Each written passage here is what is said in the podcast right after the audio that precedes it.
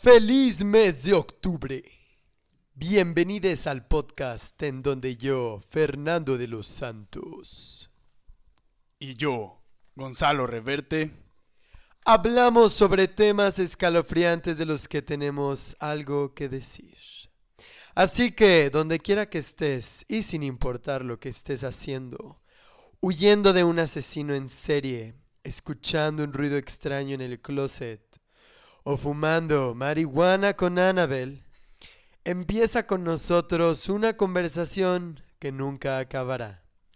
Estos son los especiales de Halloween de Ser Sin Silencio.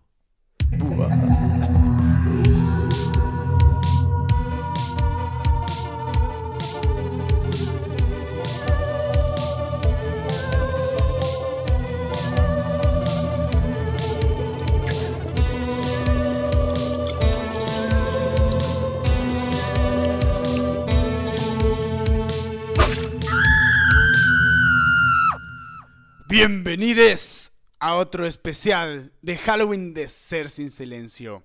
Ya casi se nos acaba el mesecito, pero que siga este clímax de eh, sentimientos de miedo, de misterio y de intriga todos los días eh, con viento y hojas secas y todas las noches con ruidos extraños. El día de hoy tenemos a dos invitados muy especiales que he querido que estén en el podcast desde siempre, pero los estaba guardando para un momento especial y creo que este es. Por favor, denle la bienvenida a Álvaro y Arturo Gale. ¿Qué onda? ¿Cómo están? Hola. ¿Qué tal, chicos? Ay, ¿qué- ¿cómo, cómo se sienten de que por fin están en el podcast? Pues es todo un sueño. Ya llevaba varios. ya llevaba varios, este. Varias veces diciéndole a, a Gonzalo que, que a ver cuando me invitaba, porque invitaba a todo el mundo y a mí me dejaba de que afuera, entonces. Ay, claro que no. Les dije, es que los estaba guardando para un momento especial. Este, pero. Pero por fin están aquí. O sea, los estaba guardando para que este fuera su debut, pero obviamente van a salir después. Muy bien. Álvaro, Pues más que nada estoy impactado por el estudio. ¿sí? Sí, bueno, padre. no se me hacía hecho el venir acá y ya, cumplí el sueño. Claro. Es padre ver cómo. Este, hacen los podcasts, ¿sabes? O sea, Sí. como cuando hacen una El película. be- behind the microphones, Exacto. behind the o sea, mics. Sí, y estar sí, en el lugar, wow. Aquí también están sentados muchas personas. Muchas No, o sea, personalidades. cool. Sí, sí, sí. O sea, hablar. O sea, claro. Sí, em, está cool que ya estén, ya llegó su momento, como Gonzalo decía. Gonzalo los quería invitar hace tiempo. Yo también. Eh, creo que la vamos a pasar muy bien. Nos vamos a reír bastante. y mm, pues qué cool que estén por aquí. Y sí, aquí está, como ustedes dicen, bienvenidos al estudio. Al estudio que han habido 360. varias personas y mm, ha estado muy cool. Estudio ser sin silencio, exacto. Pero bueno, chicos, primero que nada, estamos moralmente obligados a contarles lo que ha estado pasando. ¿de qué hablas? Ok. Verán, en el primer capítulo de este mes, con Arlet se nos metió un demonio al podcast y no hemos podido sacarlo. Se llevó a Amelia al infierno en el segundo capítulo y en el tercero Flor nos trató de ayudar a desterrarlo, pero el demonio logró escapar. ¿Y por qué están obligados a decírnoslo?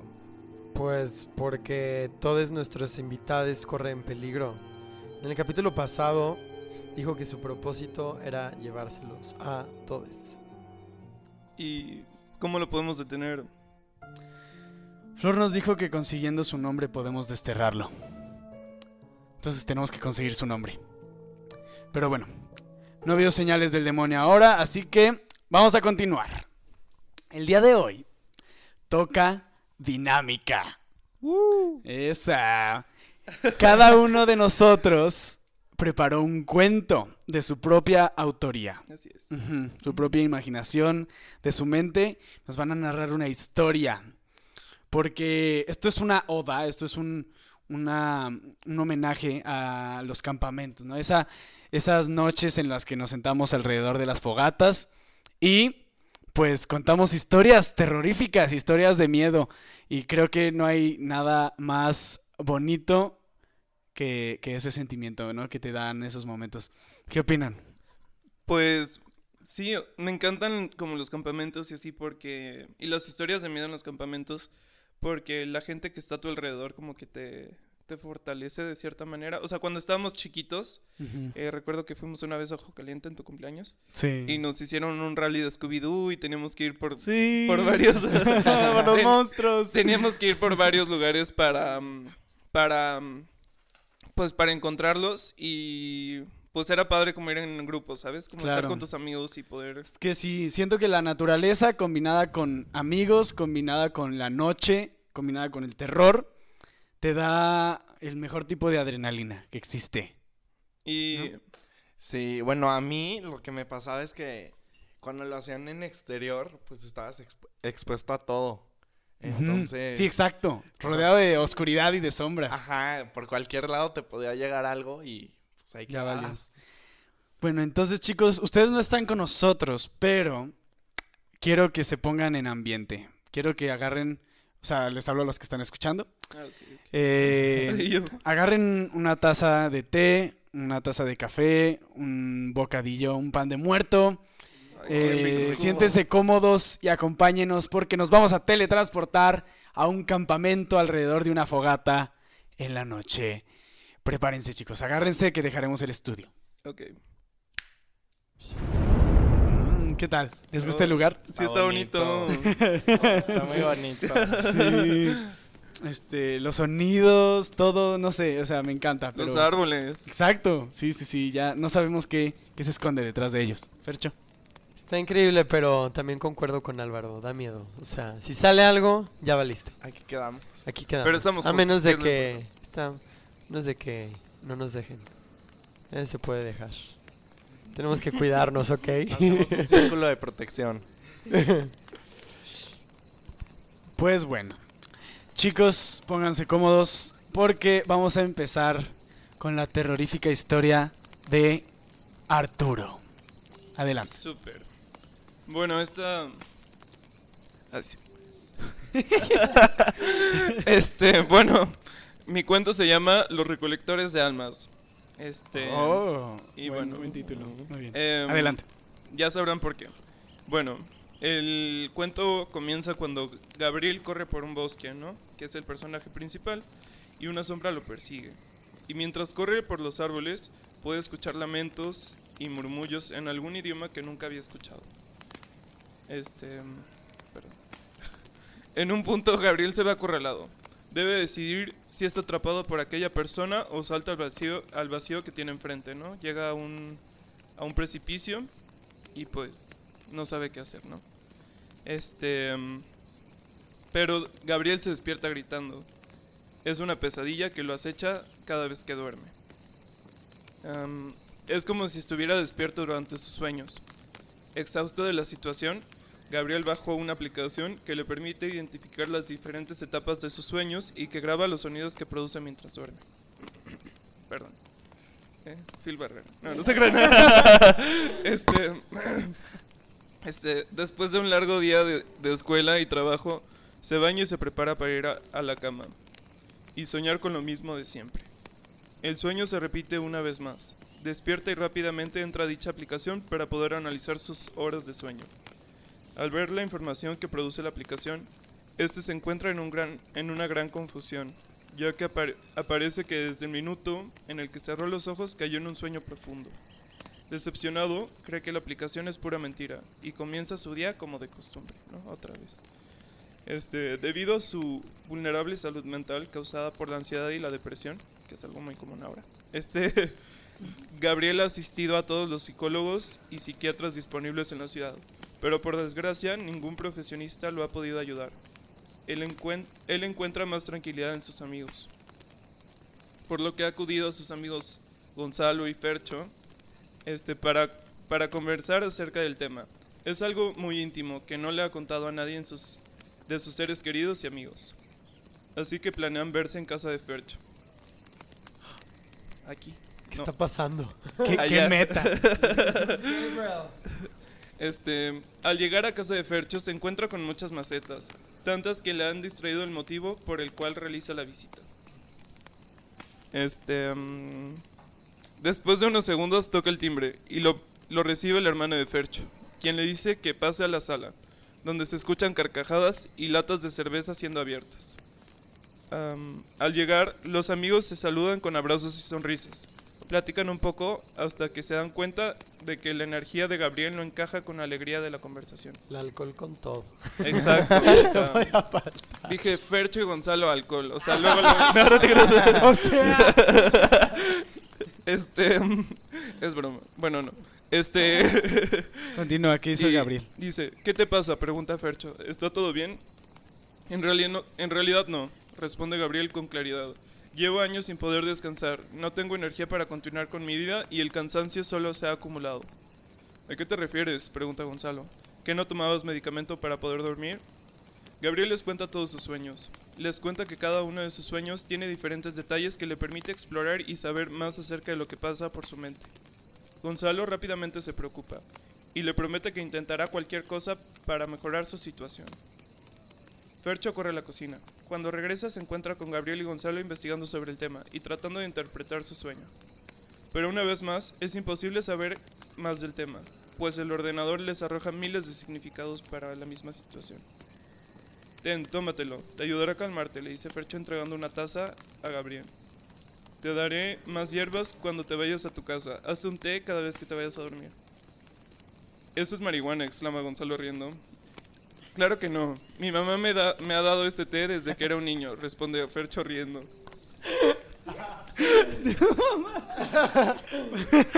Continúa. Este, de mi mamá.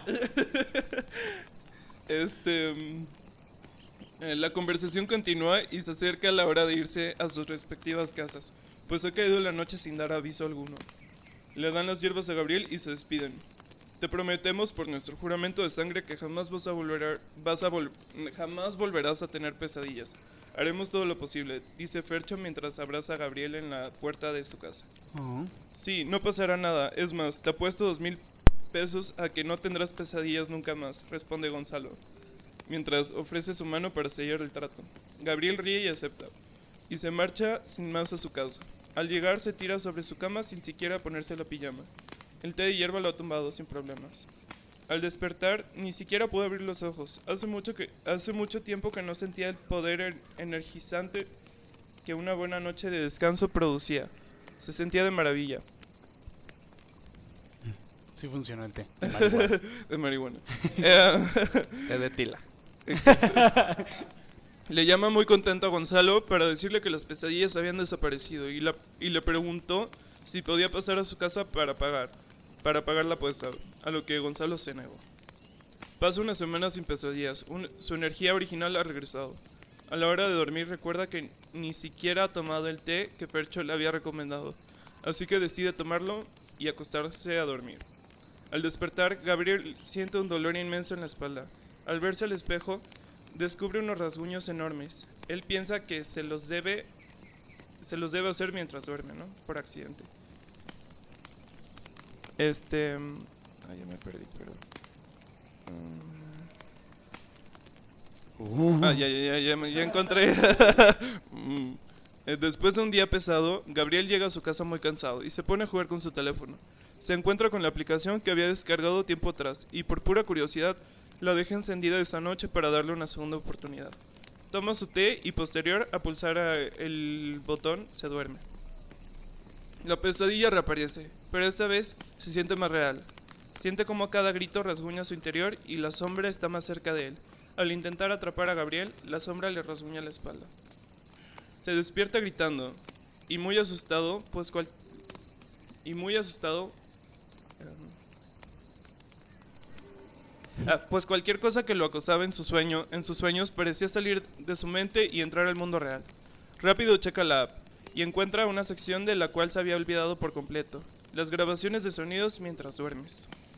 Los primeros minutos son muy tranquilos, a pesar de sus fuertes ronquidos en el minuto 20. No, a pesar de sus fuertes ronquidos, me faltó una coma. En el minuto 26 con 5 segundos cesan los ronquidos y se escuchan un murmullo en alguna lengua extraña, seguido por gritos y lamentos que aparecían en sus sueños, ¿no? Esos son los... Este, Gabriel queda atónito, pues no era un producto de su imaginación, era algo que estaba como a su alrededor. Temblando de miedo, reproduce sin querer la grabación de la otra noche y queda aterrorizado, pues en la grabación se escucha cómo se abren la ventana y suenan cascabeles, cantos en un idioma extraño y pisadas alrededor de su cama mientras dormía. Gabriel comienza a llorar desconsoladamente hasta que en la grabación se escucha la voz de Gonzalo, que dice, Listo, hora de dormir. Sigo sin creer que aún no tengamos su alma, dice con cansancio. ¿No, sabe, ¿No sabes cómo podemos obtenerla de una manera más rápida? Tengo hierba de Matsu- Matsunaga en mi casa. Responde Fercho. Le causa dolor mientras duerme y distrae a su cuerpo para hacer más fácil llevarnos su alma. Genial. Cuando entremos en su sueño, asegúrate que nos diga de sus sueños y poder faci- facilitar nuestro plan, dice Gonzalo emocionado. Gabriel no lo puede creer, así que planea hacerse el dormido para esperar a sus visitantes. Todo va de acuerdo al plan. Se acuesta sin dormirse y sin tomar el té. Cuando de repente escucha los cascabeles entrar por la puerta de su cuarto, escucha. ¿Pensabas que podrías engañarnos? Pregunta Gonzalo con un tono, con, tu- con un torno- con un tono burlón. En eso Fercho rocía una infusión de hierbas sobre Gabriel que le produce una parálisis y le explica pacientemente todo. En realidad no son Gonzalo ni Fercho, son almas antiguas que reencarnan en diferentes personas para poder acechar almas que los fortalezcan y les permitan algún día formar su propio banco de almas. Al continuar con su explicación, las voces de ambos demonios se distorsionan en voces que no son que son imposibles de replicar por cualquier ser humano. Nos vendiste tu alma cuando hicimos el juramento de sangre cuando éramos niños. Solo que eras muy pequeño para entenderlo. Ahora sabes quiénes somos y sabes que tu alma nos pertenece, dice Fercho. Buenas noches, Gabriel. Descansa. Después de estas palabras, aquellas sombras se marcharon para depositar la nueva alma en el pozo de almas, que se encuentra en, un, en algún lugar escondido. Al crecer, Gonzalo, no, o sea, al crecer en adultos ya mayores, Gonzalo vende el alma de Gabriel. Em, 50 pesos de alma. De Gabriel. Tianguis de alma. Exacto. En el tianguis de alma. Este. um, Oh my god, qué plot twist. yo lo cambiaría por una, por una hamburguesa. Pero bueno. Este. Gonzalo vende el alma de Gabriel, o sea, al diablo, para conseguir una carrera exitosa en, Casual. en el mundo del Por cigarros. Y Espera, otra vez repite eso. Gonzalo vende el alma de Gabriel al, al diablo, ¿no? Para conseguir una carrera exitosa en el mundo del cine. Y consigue varios premios Oscar y, en el festi- y del Festival de Cannes. Fercho vende otras de las almas para arruinar la vida de sus enemigos. Ambos mueren. Bien vengativo. Perdón. Sí, lo mío me lo espero, pero. Pero está bien. no, no sé. este. Este, ambos mueren siendo ancianos y reencarnan en, cuer- en cuerpos de bebés en diferentes partes del mundo para seguir su- con su recolección de almas, ¿no? O sea, prácticamente son dos almas viejas Sí. que Van de cuerpo en cuerpo. cons- y consiguiendo almas para poder Venderlas y ser exitosos en esa vida. en sus diferentes vidas, ¿no? O sea, son pequeños y medianos empresarios. Ex- sí, Han buscado la manera de salir adelante. Exacto. Muy bien. Con ¿Ya? ya, ya, y eso es todo. Fin. ¡Wow! ¡Qué plot twist! Yo no sabía que nosotros íbamos a ser recolectores de Sí, almas. a mí también me impactó eso. ¿Verdad? Sí, Sí. Aparte de la aplicación, le metes un giro moderno, hay una aplicación, Exacto. hay tecnología. Se habla de las enfermedades hoy en día. También sí. el té de mazacuata o qué. ¿Qué era eso? Matsunaga. Es que ayer, ayer que lo estaba escribiendo estaba viendo un documental en Netflix de una señora que asesinó a su esposo. Y alguien se pedaba Matsunaga o algo así. Entonces dije. Mm, iba justo en esa parte y dije. "Mm, hierba de Matsunaga. Y ya lo escribí. y ya lo escribí. Muy buena inspiración. Sí. Oye, yo, yo no me esperaba, yo no sabía, no sé si Gonzalo, pero creo que tampoco que íbamos a salir. ¿O sí sabías tú? No. Lo escribí ayer. O Fue sea, como, ¿what? Ayer Álvaro y yo Estuvo estábamos hablando y sus- nuestros cuentos se parecían un poco. No, yo no sé de qué trata el de él, pero me dijo, hay una, este, no, mejor no lo spoilo, ¿verdad? Sí. Pero Sí, no. prácticamente, este, era muy parecida como la premisa, entonces dije, no, tengo que hacer algo diferente. Y ya, este, lo hice y me inspiré en algo que me pasó en la vida real. Este, no sé No, si- bueno, muchas cosas. Me queda claro. No, en Netflix y en cosas que me han pasado en la vida real que tienen que ver con el sueño y con murmullos cuando duermes, ¿no? Entonces eso fue interesante. Ok, muy buena historia, me gustó. ¿Les gustó? O sea, está como... Hay suspenso, hay mucha risa, Hay un plot twist. hay un plot twist. Está loco ahí, sí, está padre, me gustó. Muy chida. Que si Álvaro cuenta la suya, bueno, nos decías que la otra tuya no está... No la terminaste, ¿no?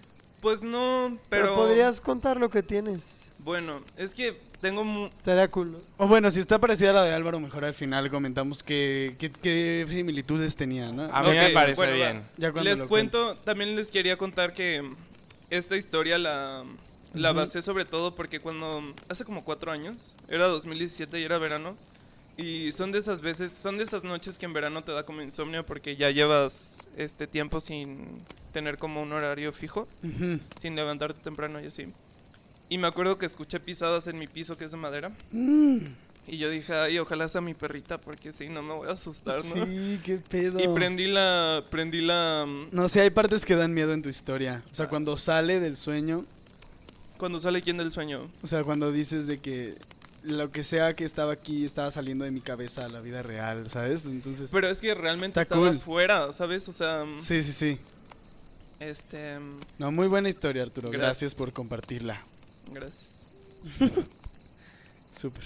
Este, ¿Algún otro comentario? ¿alguna duda de mi historia? Yo cuando la hacía, este, quería hacer, bueno, ya por cuestiones de tiempo no lo pude hacer, pero realmente cuando Gonzalo y Fercho se dormían, entraban en los sueños de Gabriel que también estaba dormido, ¿no? Ah, ok. O sea, por medio de sus sombras se escapaban de Sí. su cama. Como viaje astral. Pu- Pues yo nunca Pues sí, lo he sí, hecho, sí, pero sí, más o sí, yo menos. creo Sí, que sí. ¿no? O sea, ese es el más o menos el concepto. Y Gonzalo, ah, sí es cierto, viaje astral, claro, ya lo he hecho. Sí, aquí en Yo el no lo he hecho, todavía no llego a Lo- esos niveles de magia. Lo que no saben es que aquí en el campamento tenemos peyote aquí al lado, entonces sí, si queremos lo Ahorita podemos- tenemos hongos, Sí. peyote, Sí, ayahuasca. de ¿Cómo todo. se llama este? Musgo de Phineas y ¿no? sí, el, el de la cebra, ¿no? De. Ayahuasca. Ayahuasca también hay. El, Sí, quien está hablando es mi nariz. No, no se acuerdan de esa parte. Yo tengo una duda. ¿Por qué Gon y Fercho? pues porque... mm, Quería meternos para identificarnos y que nos dé más miedo. no, no. Este, mm, uno de los... Lo platiqué con mi psiquiatra. Y uno de los miedos que tiene un humano como en su ADN... Eso fue lo que él me platicó, ¿verdad? Es estar que solo, te ¿no? traicionen tus amigos. Es estar solo. Entonces, si te traicionan tus amigos y son en quienes puedes confiar, pues Recolectores de almas. no por e- no puse no puse Arturo, ¿no? Porque pues no no quería Ser tan obvio. exacto. No quería ser narcisista, entonces pues no me puse en la historia, ¿no? pues bueno. O sea, Gabriel es tu... mm, Pues es otro de sus amigos que viene al podcast. Tu alter ego, tu... Sí, Puede ser. vaya. Ujú, sí. Sí. Arturo se llama Arturo Gabriel, entonces pues sí. sí. Qué interesante. Yo muy vengativo, aunque me hubiera No, no me llamo gustado... Gabriel. Me hubiera gustado usar mi éxito para prevenir la homofobia. la LGBTfobia o algo Sí así. lo pensé. Aunque bueno, mi venganza yo creo que Sí será en mis enemigos machistas. Sí lo pensé, pero En- dije, eso sí, no va a dar miedo. machista. Entonces, pues eso da felicidad, ¿no? Pues sí, buen punto. Muy bien. ¿Y yo por qué me...? Bueno, gracias por ponerme como cineasta exitoso. Voy a Pero- tratar de robar un alba y venderla al diablo No para... necesitas armas, pero bueno. Ay, gracias. Em, ¿Por qué tú qué? ¿Qué? Esta- ¿Hiciste alguna pregunta? No. No, Ah, ok. no, no, no. Perdón. ¿Tú, Álvaro, algún otro comentario? Este, no, yo, bueno.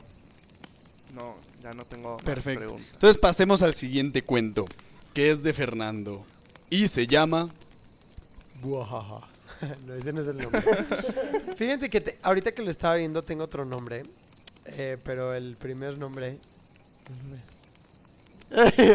es que aquí lo tengo y Gonzalo está a mi lado, pero escúchalo, escúchalo. El primer nombre es El laberinto sin salida. Ok. Pero bueno, lo escucharemos y después les digo el segundo nombre que se me ocurre. Que obviamente puede haber 80 mil nombres, pero anyway. Vamos a empezar. Caminando por la calle, iba una mujer de 25 años llamada Rebeca. Otra vez Phil Barrera. De hecho, te iba a decir, te entiendo, Arturo. Por eso es importante el agua. Sí, no se llama, ¿no será Phil Barrero el que nos los está molestando en el podcast? o- Sí. Sí, se me hace que es Puede Phil ser. No sé, puede ser Phil Barrera, ¿De eh. No sabemos sabe? su nombre, Hay que tenemos que, marcarle a conseguirlo. Lolita Ayala. Sí, a ver, que, que no los ex- que lo expulse ella porque ella sí pudo. Perdonen ustedes. Sí, es cierto, hay que decirle. Bueno, regresemos. Otra vez.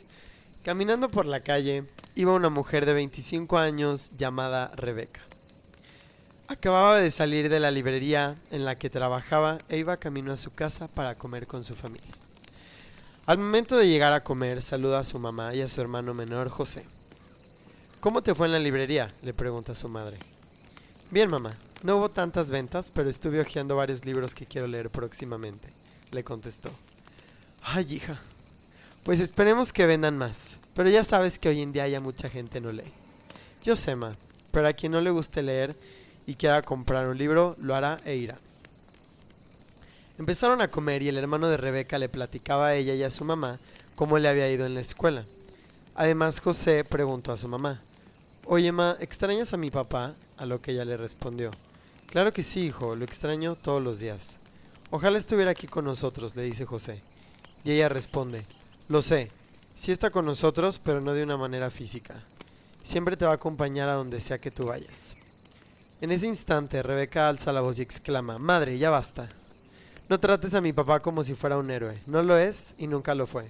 Creo que es momento de que José conozca la verdad sobre él. ¿Qué? ¿Cuál verdad? ¿De qué hablas? preguntó su hermano. Y en eso su mamá responde, es algo que sabrás cuando crezcas y estés más grande, hijo. No es algo de lo que te tengas que preocupar. Pero algún día lo sabrás. La familia termina de comer y Rebeca se retira con enojo a su cuarto. Se preguntaba ella misma cómo es que era posible que su mamá no le hubiera contado aún a su hermano menor el caso de su papá, la verdad y que se la ocultara. Al día siguiente Rebeca fue una vez más a la librería y tuvo la sorpresa de conocer a un chico que fue. Su nombre era Mario. Tenía la misma edad que ella y también le interesaba mucho leer. Los días siguientes él seguía yendo a la librería, platicaba con Rebeca y se empezaron a conocer. Eventualmente salieron a una cita, tuvieron varias y los dos se habían enamorado. Al mes ya eran novios y Rebeca nunca pensó haberse enamorado de esa manera, pues nunca había tenido novio y no creía mucho en el amor. Meses después, un día regresando de la librería, Rebeca llega a comer a su casa con su familia.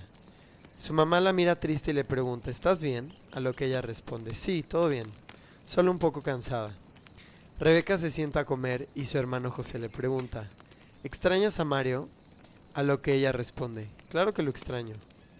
Terminan de comer y Rebeca va a hablar con su mamá a solas y le pregunta, ¿por qué, por qué esa cara? ¿Por qué nunca pudiste dejar a mi papá? ¿Por qué le mientes a José todos los días y nunca le dices la verdad de lo que sucedió? Y su mamá le contesta, sabes que el caso de tu papá es complicado, nunca pude ver realmente lo que pasaba. No lograba identificar que algo no estaba bien. Estaba tan enamorada de él que todo estaba bien. No había nada malo. Y Rebeca le dice, eso porque tú no querías ver la realidad. Pero bueno, al menos aprendiste y yo también. Dos semanas después pasan en el tiempo. La línea, la línea En del espacio, Medida por lugar, los humanos. todo. Quiero suponer que en el tiempo. Blanco, negro. Negro, blanco. Rebeca no recordaba nada de lo que había pasado en el incidente. Su cabeza daba vueltas y lo único que lograba ver era oscuridad. Solo recuerda haberse caído de las escaleras y nada más. Se encontraba en el hospital con su mamá y con su hermano. Llevaba poco tiempo dormida, inconsciente, y en ese instante se despertó. ¿Qué pasó? pregunta. Su mamá le contesta. Te resbalaste con el piso mojado en la casa de Mario y te desmayaste. Cierto, recuerdo algo así. ¿Dónde está él? José contesta. Fue a comprarte tu café favorito.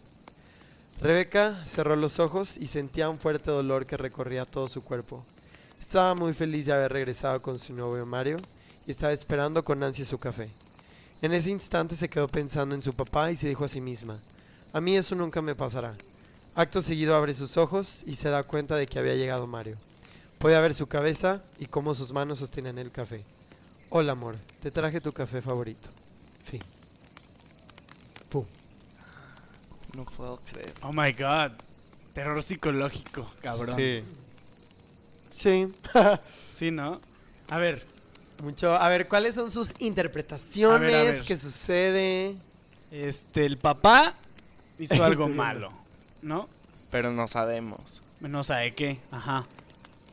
Pero luego eso de extrañas a Mario, Sí, a Pues mí es eso fue como- lo que me agarró. es como el principio, ¿no? De extrañas a, a papá, Sí. ajá. Y dice, claro que sí, lo extraño todos los días, bla, bla, bla. Y entonces ella ve todo perfecto, pero en realidad, o sea, se enamoró de un tipo como su papá y le va a pasar algo igual, malo. Ajá. Ajá, algo así. ¿no? Sí. Ay, Sí, yo sí, entendí sí. algo O sea, así puede más que Mario torcido. sea. Mm, Pues no su papá, pero. Pues no sabe. ¡Mario! ¡Mamma mía! Oye, Lo que más me sorprendió de la historia es que Fercho puso una pareja heterosexual. ¿Verdad? Pero justo, o sea, sí tiene, ya saben, metí el tema aquí del feminismo y toda esa cuestión. Pero, bueno, no, a ver, díganme, ¿qué más identifican? Siento que sí están las pistas muy notorias. Sí, no.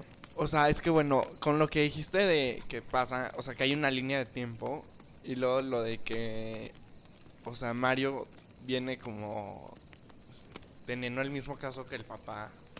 A mí como que me sacó de onda y pensé que a lo mejor se repetía, o sea, que era como un círculo donde se repetía lo mismo pero con una persona diferente. De hecho, el otro nombre era el bucle familiar. Ay, mira. O el bucle. simplemente. Pero justo es eso, o sea, simplemente es como una historia en la que eh, la mamá de la chava, de Rebeca, Ajá. vivió, tuvo una relación abusiva y por eso Rebeca nunca le platicó a su hijo ni le dijo la verdad. Y bueno, ahí pues se da a entender que está muerto el papá, o sea, porque le dice que no va a estar físicamente, o no necesariamente muerto, pero pues le dice eso al hijo como "Eh, está vivo, pero pues nunca va a estar contigo físicamente. Y la hermana se molesta porque es como, o sea, tantos años estuviste como en una relación tóxica y abusiva y nunca le platicaste. Entonces, justo la hermana ahora, o sea, bueno, la, la hija, tiene pareja y, y jura y perjura que nunca le va a pasar eso. Entonces, pues está con el tipo, rompe y al final es como tuvo un accidente, pero realmente no fue un accidente.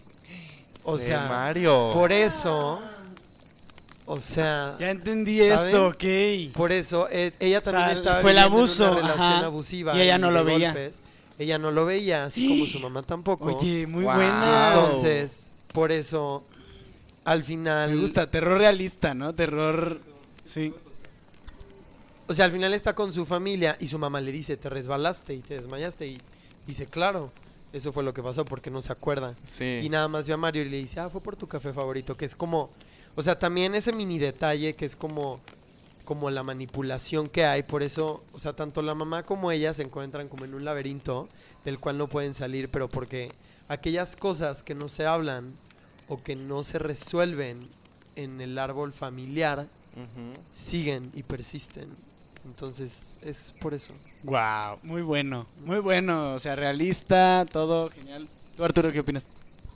Pues a mí me recuerda un poco esto de que, bueno, no sé si sea cierto, pero dicen que buscas a, siempre buscas a alguien como, bueno, está este complejo de Edipo, que siempre buscas a alguien como parecido, ya sea a tu mamá o a tu papá. Este, Sí, exacto. En este caso, complejo de Electra, ¿no? Pero sí. Electra, porque No, sí se O sea, es el. con- es, Ah. es lo mismo de. O sea, Edipo es para los hombres y Electra es mujeres. Ajá. Ah, exacto. Ah, mira. Sí, sí, este, siento que puede estar relacionado. Chicos, ¿soy yo o hay alguien viéndonos en el fuego? Yo no veo nada. eh, no nos asustes, Álvaro. Pero si el demonio nos quisiera hacer algo, ya nos, ya no los hubiera hecho, yo creo. Tienes razón, Álvaro. Hay algo raro en el fuego. Qué miedo. Pues esperemos que se quede ahí. Bueno, continuemos, chicos. Ahora vamos al cuento de Alvaritz. ¿Listo? Ahí les va. Oigan, a ver si les gusta el mío. O sea, siento que hice una masterpiece, pero pues a ver qué dice. Súper, súper, ¿cómo? Humble, súper... Ya sé. Humilde. Qué lindo. En comparación a lo suyo, pues miren, no sé, pero bueno, a ver Sí, qué que- tal. Ya comparé mi cuento con el de ustedes y pues la verdad es que el mío está mejor, ¿no? Pero- No, vamos a escucharlo. A ver, Adelante. se titula 343. Ok. Ay, me gusta. Wow, Tiene sí. Me llama la atención, ¿eh? Porque no es 333 o 330, no, No. 43. A mí me llama la atención porque suena como a nombre de licor, ¿no? 343. Oye, sí. Lo sirven en la bruja puta. Es que hay un li- Es que... es que hay un licor 43. Ah, Sí, ya. Es que la bruja puta era un bar que estábamos platicando de, de feminismo y de hechicería y dijimos que estaría chido un bar llamado la bruja puta. ¿No? De hecho, Te la pasarías muy bien. es muy interesante. Bueno, de rato les platico lo que hablé en clase de brujas. Pero bueno, sigamos con la historia de mi hermano. ¿Vas a clase de brujas? No, Yo era- también. Era, no era una clase como de cultura. Howard's. Entonces, antes las mujeres que se educaban y que pues leían y todo, eran vistos como Sí, eran vistas como, como algo brujas. ajeno, como algo Sí, escuché el capítulo pasado. Algo- Una hablamos, amenaza. Hablamos de eso en el lo capítulo voy a pasado. escuchar, lo voy a escuchar. Pero bueno. Álvaro, adelante. Ok, a ver. Ay, ¿saben de qué me acordé también de la canción? Son las 3 de la mañana y estoy Ay, en también tu con ventana. haciendo dije, ojalá y no se acuerde. Obviamente sí. Buenísima canción, pero bueno. Sí, sí, es muy buena. Era de 15, es casi casi. ¿Cómo se llama esa? De horror o algo así, ¿no? Se llama Oh, oh, oh, oh, oh, oh. Es la de estoy bailando, sí, ¿no? Bueno, es esa. Si la ubiquen, escúchenla. Está cool. A ver. Amelia era la sexta hija de una familia al este de A. Sus padres, Julián y Annette, ¿Qué? se dedicaban al cultivo del maíz. Un momento, al este de A. De A. O sea, no hay ubicación. Esa interpretación. Oh. O sea, puede ser al este de B o al este de A. Así. Al este de C, X, Ah, me este gusta. Es X. una ecuación. Sí, sí, sí. Ajá, cool. sí. Ok, cultivaban maíz. Ok. Oh. Eh, sus padres. Julián y Annette se dedicaban al cultivo de maíz. Si bien no era un buen negocio, puesto a que los vientos del norte llegaban en septiembre y terminaban en abril. Ellos seguían trabajando, puesto a que era lo único que tenían, un pedazo de tierra que llegaba desde la casa de los reyes hasta la casa de los Legarreta. ¿Todo bien? Oh. Bien. O sea, da risa, siento que el- los legarretas son amigos tuyos y te vas a Tulum con ellos. güey. A mí, a mí- a mí me caen súper bien los Legarreta. Sí, está como muy... O sea, sí tienes amigos. De que Andrea se Legarreta, Legar- ¿no? Ajá, sí, es justo. Ah, yo lo decía de broma. yo lo decía de broma, pero ok, continúa, continúa. Ah, no, yo también de broma. Yo también pensé que era broma. Inspiración real. A ver, mm, Ya, ya, no hay que cortar para que nos dé miedo. Continúa ya de corrido. Era un pedazo grande, puesto que la casa se construyó justo en la mitad de la propiedad. Era una casa que por los años 20 era la envidia de todos, ya que en esos tiempos la familia había tenido un buen momento y el abuelo de Amelia, un magnate del crudo en el sur del país, construyó la casa como una finca de descanso y la llevó a sus mejores momentos. La casa estaba construida de, de madera de roble en su interior y recubierta con piedra en el exterior. Con el paso de los años y varias tragedias, la familia fue perdiendo todo lo que tenía hasta quedarse con ese terreno y en la construcción solamente. Fue ahí cuando el padre de Amelia, Julián, decidió dedicarse a trabajar las tierras para poder salir adelante. Amelia dedicaba a atender a sus hermanos, junto a Ana. Las dos se encargaban de bañarlos, vestirlos y alimentarlos, mientras que sus padres se encontraban en el campo. Amelia también les enseñaba a leer y a escribir, ya que eso era lo que lo único que ella sabía. Mm, ahí voy. La casa era amplia, aunque con el paso de los años y varias, varias habitaciones habían presentado daños por el mal mantenimiento o por los vientos del norte, que tenían mucha fuerza. Unos años atrás, un incendio ocasionó, ocasionado en la cocina ubicada en el área este cobró la vida de Jeremías, así como la mayoría de los cuartos ubicados en esa parte de la casa, incluyendo la sala de baile que se podía apreciar fácilmente la opulencia que la casa tenía en esos momentos. Contaba con cuadros de famosos artistas y muebles de gran valor. La casa era un estilo clásico con toques victorianos, ya que era lo que se usaba en esos tiempos. Jeremías era el cuarto hijo de la familia y el favorito por todos, se podría decir. Su madre siempre le reprochaba el hecho de que lamentaba que no hubiera sido ella la que perdiera la vida en tal incendio. A veces Amelia pensaba en lo mismo, no porque quisiera regresar a Jeremías a la vida, sino porque por un momento quisiera dejar de escuchar la voz de su madre. El invierno había llegado y con él los intensos vientos del norte. En la noche del 20 de diciembre parecía que una tormenta atacaba la casa, por lo que la familia decidió pasar la noche junta en una de las salas que contaba la casa. La sala, curiosamente, era la habitación que en mejor estado estaba. Las paredes con, pintadas de un color verde y decoradas con madera de roble oscuro mmm, hacían que se viera tan elegante como en sus viejos tiempos. Había un ventanal al lado izquierdo que dejaba ver los grandes árboles que servían de protección para la habitación. Los muebles casi en su totalidad estaban como originalmente se encontraban. La sala contaba, con una gran alfombra en el centro del cuarto, rodeada con unos grandes sillones que hacían juego con las paredes verdes. Cada una de las esquinas contaba con columnas de mármol blanco que hacía contraste con la habitación.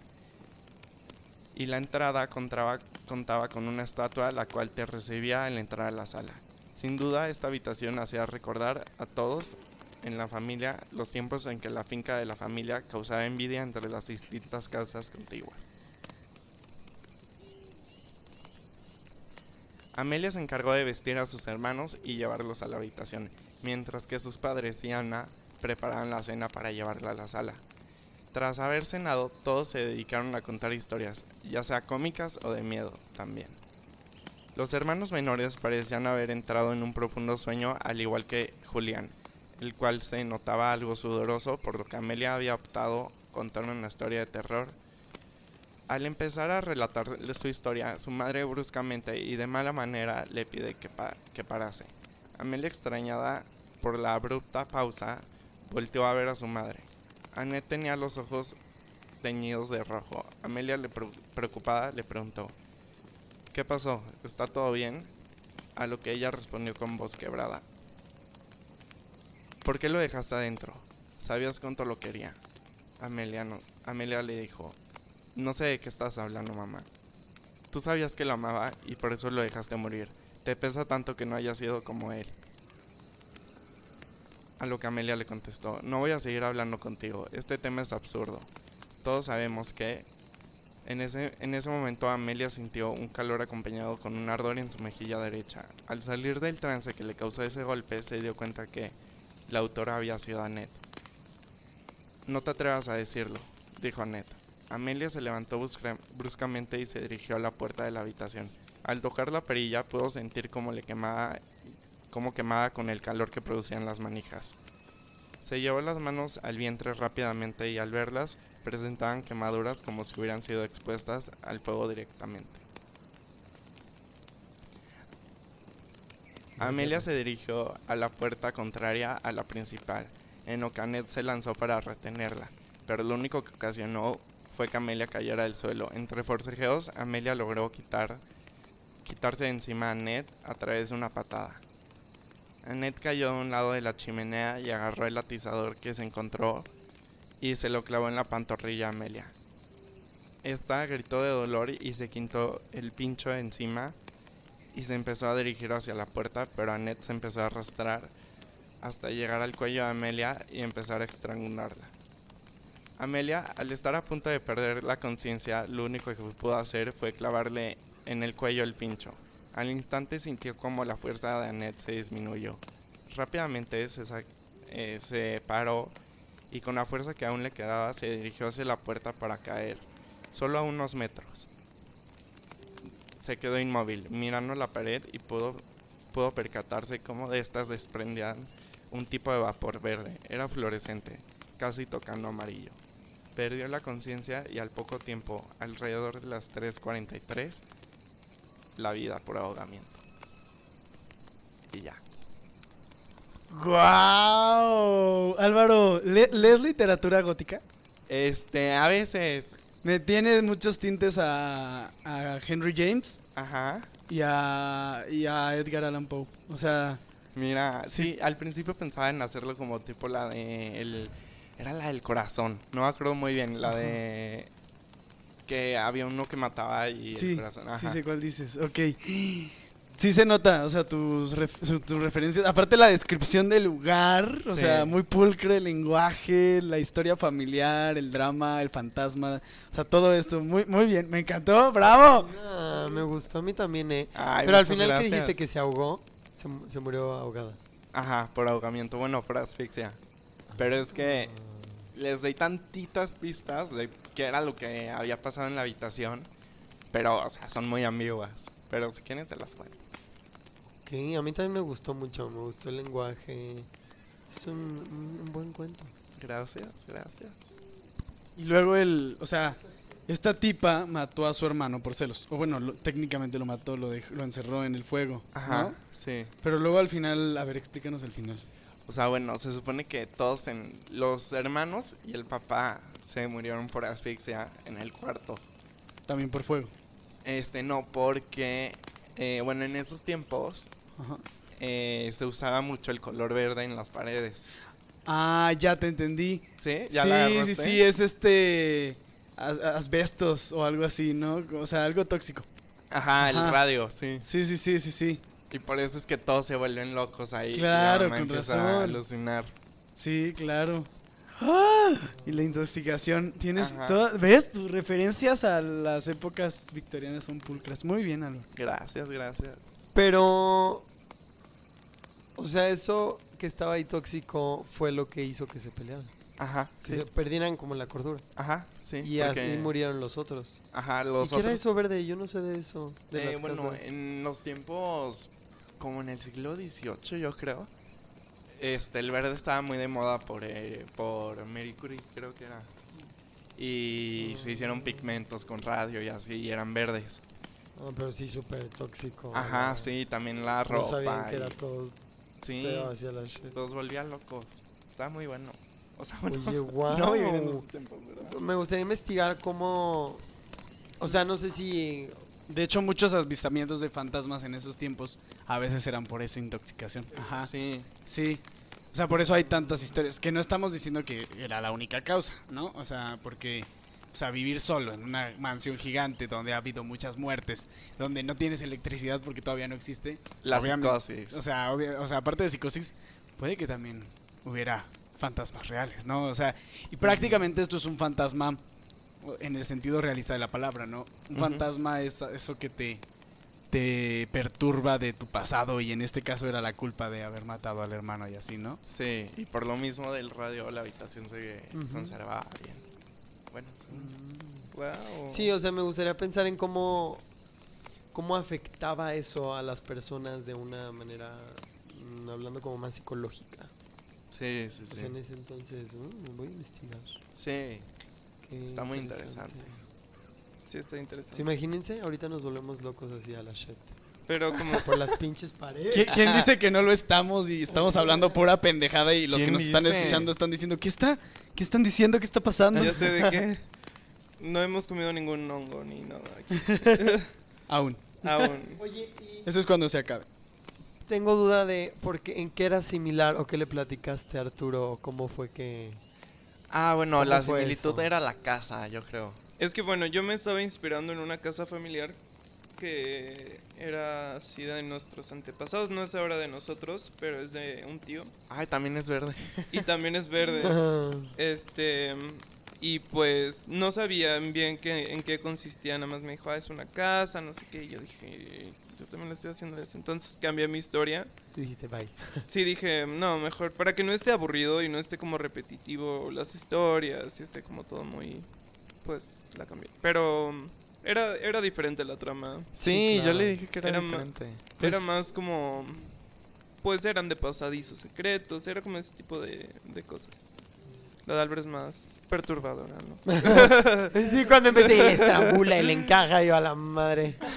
Entonces me estoy imaginando todo, me empezaron a dar mil ansias. ¿Saben que me Sí. imaginé la película de ¿Cómo se llama en español? La cumbre escarlata, iba a decir Crimson. Sí, Claro, claro. sí, también tiene toque. Como que estamos, me sí. imaginé mucho eso, ¿no? Justo la estábamos Sí, pues viendo es ayer. literatura gótica, o sea, totalmente todo eso, ¿no? O sea, desde Bly Manor hasta Ujú. La Cumbre Escarlata, hasta Ay, toda, esta vamos a serie. toda esta literatura que te digo, o sea, tienen tintes góticos, me encanta. I love it. Muy cool. Yo Sí. quiero una casa así de grande. Justo la Yo casa que también. Álvaro describía me la imaginaba como la de la cumbre escarlata, ¿no? Porque está así como victoriana, como... Claro. En el así, centro de ajá. Sí, sí, sí. terreno, sí. Está aislada. Aunque también me basé un poco en la de The Witch. Porque ahí en se la vuelven cabañita. locos. Ajá. Ajá. Sí, sí, y, sí. Pues se supone, o sea, la, o sea, como que la pelea principal es entre la mamá Claro, ajá, la hija. Sí. Sí, el drama familiar. Muy, muy genial, muy gótico. O sea, love it. Genial. Gracias, gracias. Pues hasta ahora tuvimos una historia de tecnología de tiempos modernos y de test en el mundo onírico de los sueños. Una realista de un bucle psicológico de un problema familiar y de abuso, tocando temas de la vida real. Tenemos otro drama gótico, este, con drama familiar, con fantasmas y con intoxicación por químicos en la pintura. Por último, los transportaría a una historia en un campamento, como este. Oh. Wow. Oigan, quería decir, Álvaro, sí, mi masterpiece. Sí, fue una Sí, masterpiece. fue la masterpiece. Gracias, gracias. me gustó bastante. Escribe el libro. Lo voy a hacer, o sea, quiero que me compren. 3.43 y ahora hace sentido. Sí, el hago una. Y se me, me gusta el sonido, ¿no? Es Renta como una fonético. casa gótica para hacer como el estreno y ahí de que... Ah, en el- estaría cool. un, cuanto, un cuarto verde y ahí firman los libros. Estaría muy cool. ¿no? Aunque, ¿sabes qué? Hubiera mejorado los apellidos. Bueno, solo No, puse dos, están Los. Legarreta. pero hubiera, Está puesto, muy de, oh, yo soy José Legarreta. hubiera puesto de que. Le los tienes que mandar este episodio en los que te inspiraste. Claro. Muy bien. Are you ready? Va. Ok, perfecto. Espero les guste. El cuento se llama Campamento Luna Azul.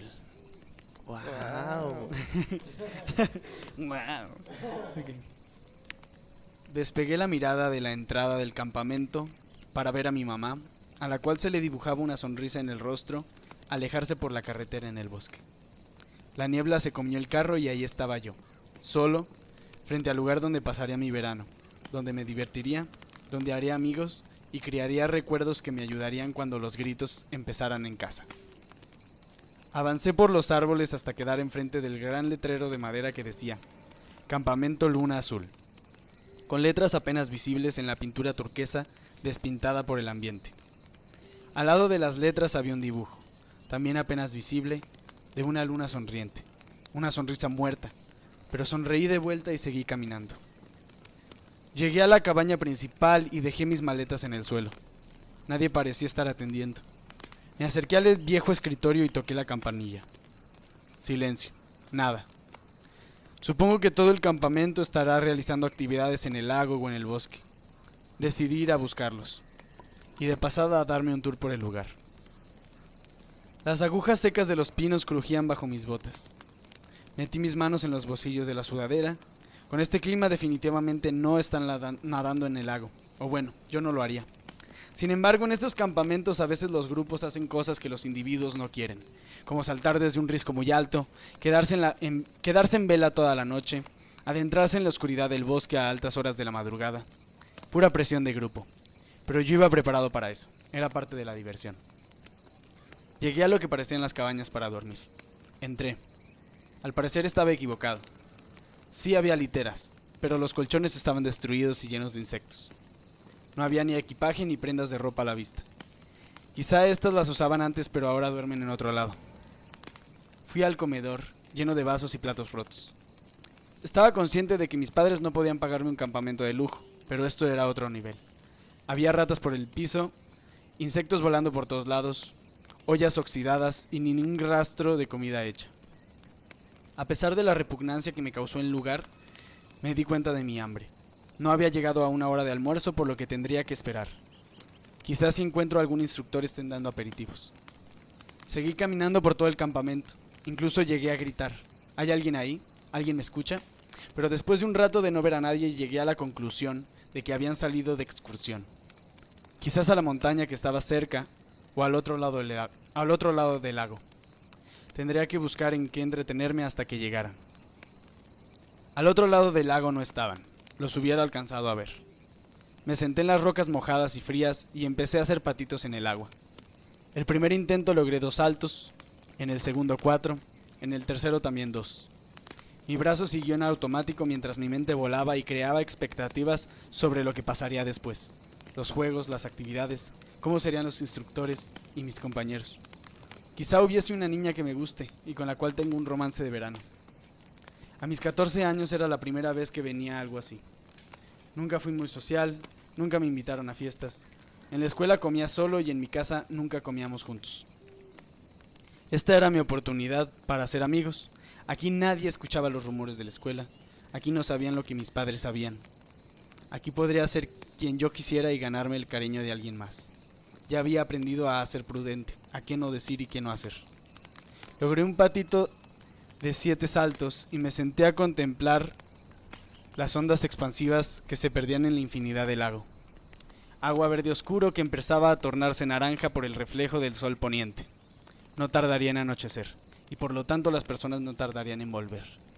Me puse de pie y fui al camino que llevaba a la montaña. No escuché pasos por un buen rato. Me senté y empecé a dibujar con un palo en la tierra. De pronto escuché algo moverse por los arbustos detrás de mí. Asustado, volteé y congelé mi mirada en las sombras del bosque. Desde que llegué aquí sentí que algo estaba constantemente detrás de mí, pero estoy acostumbrado a eso. Solo que esta vez estaba solo y la noche caía inevitablemente conmigo indefenso ante las sombras del bosque. Seguí observando. Las hojas se movían con el viento y el viento susurraba a mi oído. El sol seguía cayendo y lo negro se hizo más negro. Empezaba a envolverme la oscuridad cuando por fin escuché pasos. Desde el camino de la montaña bajaban niños de mi edad, riendo y platicando, guiados por cuatro o cinco instructores distribuidos por toda la fila, todos con chalecos marrones. Los niños parecían estar platicando sobre la excursión de la que regresaban. Una instructora de unos 30 años se me acercó y me sonrió. Hola, tú debes ser el nuevo. Así es, contesté. Perdónanos, tuvimos un problema con el camino y rodeamos por uno más largo. Debes de tener hambre, ¿no es así? La instructora parecía amigable, pero había algo en su mirada que no me gustaba, además de que no la había visto parpadear. Sí, bastante, dije. Acompáñanos. La instructora me señaló dónde introducirme a la fila. Traté de hablar con alguien, pero todos ya estaban muy entrados en la conversación. Conversaciones que por más que me concentraba no entendía. Sabía que era el mismo idioma, pero nada más, nada me hacía sentido. Así que decidí seguir la fila en silencio. Llegamos al campamento ya cuando la luna era la única fuente de luz. Por alguna razón no había focos prendidos en ninguna parte. Quizás se fue la luz, o quizá es de esos campamentos que prefieren una conexión más profunda con la naturaleza, y eso significa nada de electricidad. Todos empezaron a dirigirse a las cabañas, algunos instructores al comedor, otros a las oficinas, algunos niños incluso se dirigían a las cabañas que había revisado antes, lo que se me hizo bastante extraño. Yo no sabía dónde iba a dormir, entonces fui a las oficinas principales de nuevo. Aún nadie prendía ni una vela. ¿Hola? Pregunté a la oscuridad de la habitación. Hola. Era una voz que venía del escritorio. Era la voz de la misma instructora que me había saludado antes. Supuse que era la directora del lugar. Disculpe, soy yo, el nuevo. Aún no sé dónde debo dormir. Ya veo, no te preocupes. Todo estará bien, contestó. Yo no dije nada, no sabía qué decir. ¿No hay alguna vela o luz que podamos prender? pregunté. No te preocupes, dijo. Todo estará bien.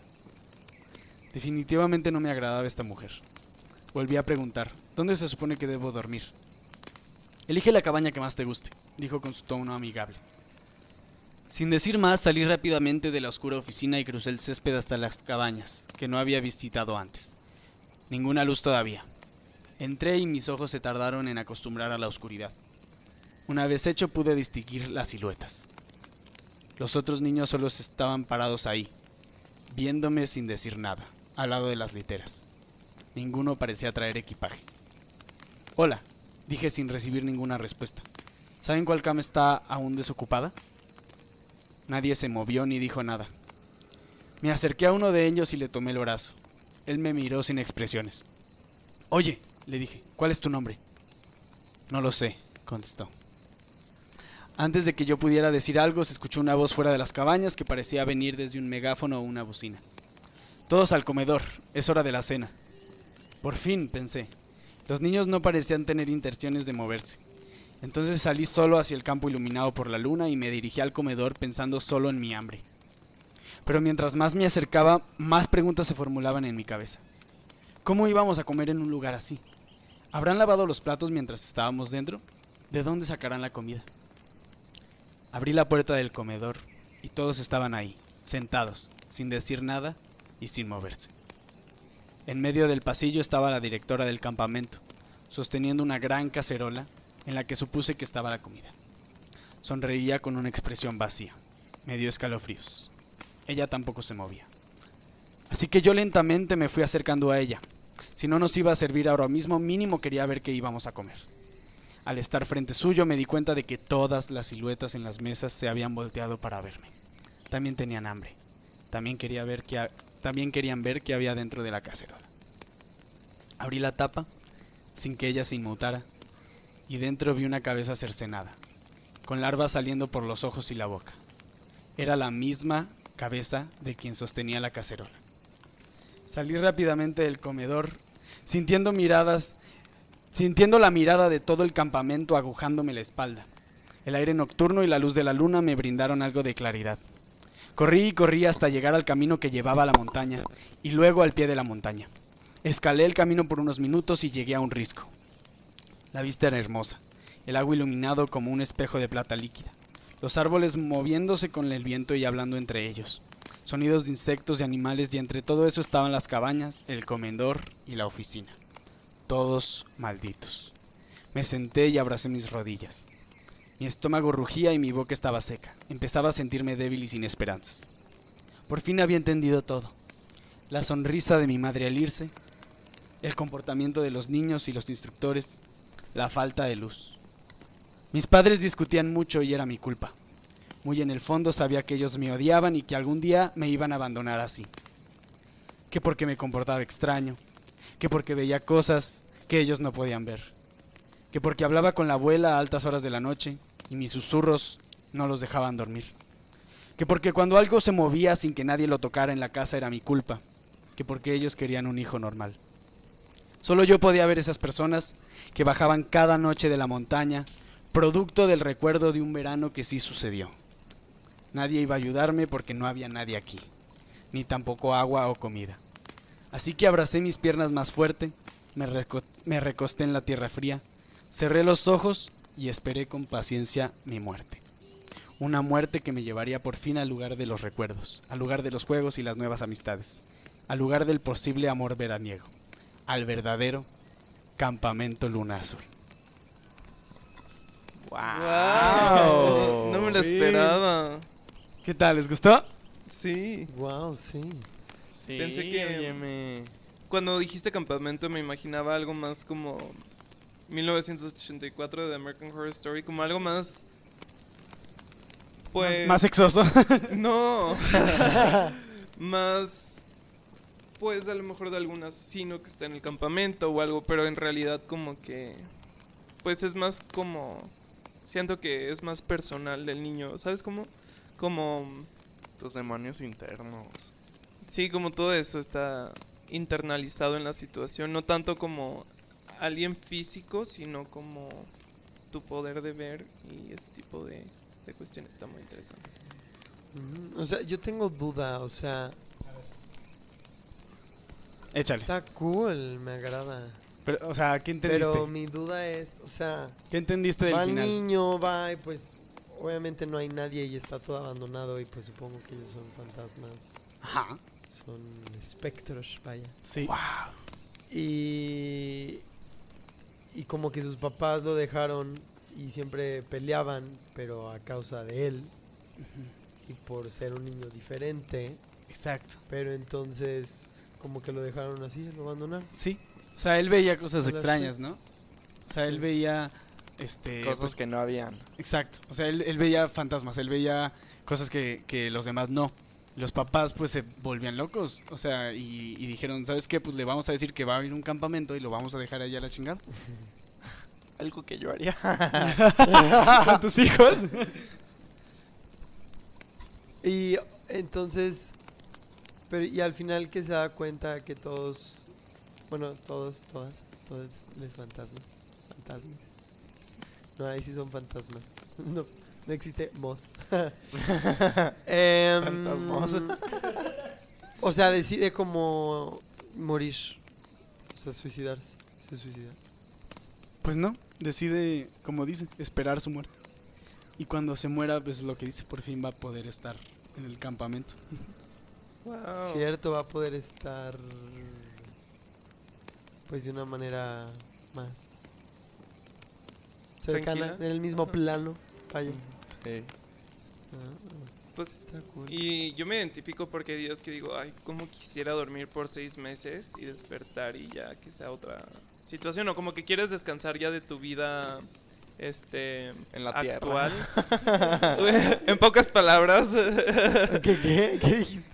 descansar en tu vida en la tierra. este mm, y pues ya por fin siento que pues estar en el campamento y pues ver lo que siempre ve, ¿no? Y saber que, bueno, tomar la decisión de esperar a su muerte como que pues en sí también le trae paz y tranquilidad al, al niño, ¿no?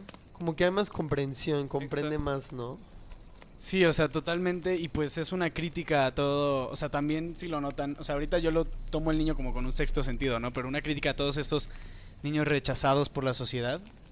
A todos estos, o sea, que son tan raros o tan. o, o simplemente diferentes de alguna manera. Este, no tienen amigos. En la escuela ya se crea una red de, de rumores y de cosas que no los dejan introducirse en la sociedad. Y para terminarla de fregar, llega a su casa y tampoco es querido ahí. Sí. Y dice, por fin llego a este campamento donde voy a tener una oportunidad para hacerlo Sí. y no hay nadie vivo. O sea, no existe en este plano él. todavía en la sociedad, no hay un sistema o una dinámica social donde estos niños diferentes puedan entrar y sentirse seguros. Entonces tienen que, ¿qué? Esperar a la muerte y a quedar en un mundo de fantasmas donde por fin encajen, ¿no? O sea, Sí, sí, sí. no, no hay este, Qué este loco. plano de existencia. ¿Qué- Aparte qué- me qué dio, o sea, opinan? me... Tanto... En todas las historias las estuve imaginando y está padre. Sí. O sea, como que te viajas mucho.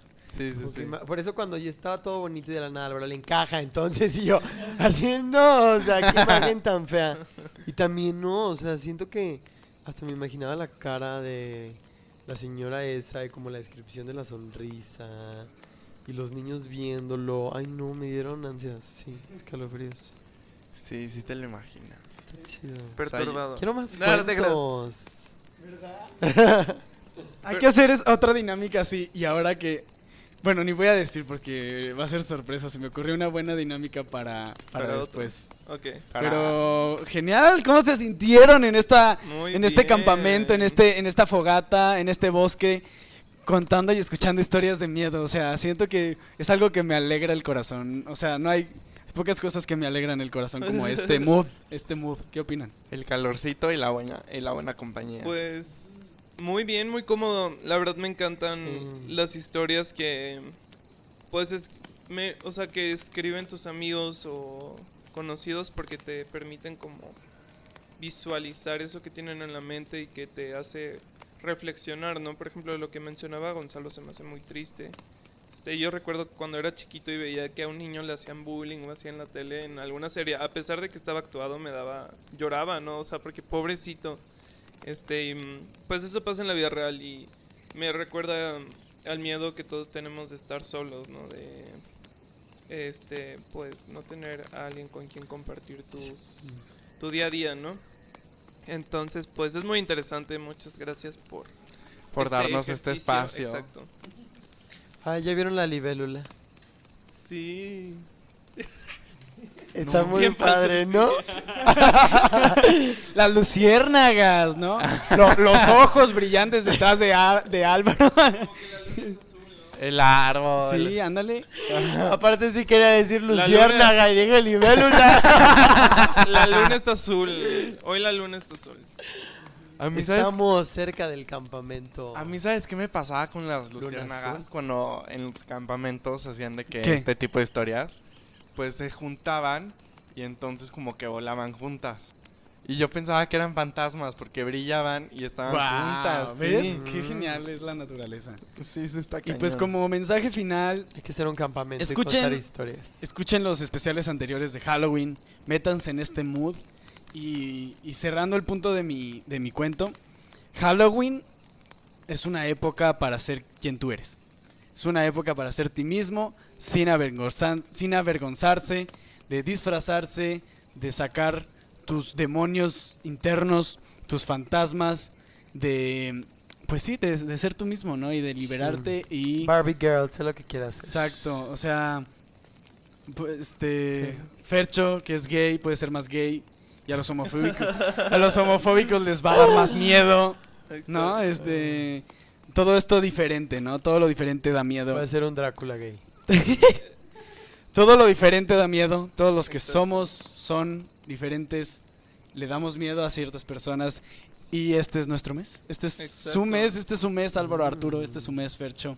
Este es el mes de salir de las sombras y asustar a la gente que vive dentro de un sistema a salvo, ¿no? Exacto. Este, justo, es que todo lo relaciona con la escuela, pero aprendimos que Halloween era como una oportunidad para salir del status quo, ¿no? De poderte disfrazarte, poderte presentar como quisieras y que nadie te dijera nada. Este, ya después, em, y pues todo lo oscuro, ¿no? Que, que trae lo desconocido. Entonces es muy cool esta época del año. ¿no? Fercho, ¿qué Sí, opinas? siento muchas spooky vibes. Sí, ¿verdad? Y Ya me, me- dieron, me dieron muchas ganas. Mamá, ven por mí. de, de más cuentos. Sí, o sea, es que Y siempre de un campamento así. así. Podríamos quedarnos hasta las, miedo. ahorita hasta las 3.43 de la mañana escuchando O cuentos. sea, me encanta escuchar como el. Como. Sí, obviamente cada cuento es distinto y como el toque que tiene cada uno. Ujú. Y no sé, está muy padre. Sí, sí hay que repetir. Qué buena dinámica. Muy cool. ¿Verdad? Qué buen sí, cuento. me encantó. Y Sí, pues, a mí también me gustó mucho. quienes lo escucharon, si quieren volverlo a escuchar o que lo escuchen más personas, díganle que si pongan atención a pues a los cuentos y que se metan. Aparte siento que escuchándolo ahorita con audífonos a mí me daría más miedo. Sí, Mucho Y más. de O noche. sea, Escúchenlo de noche. noche.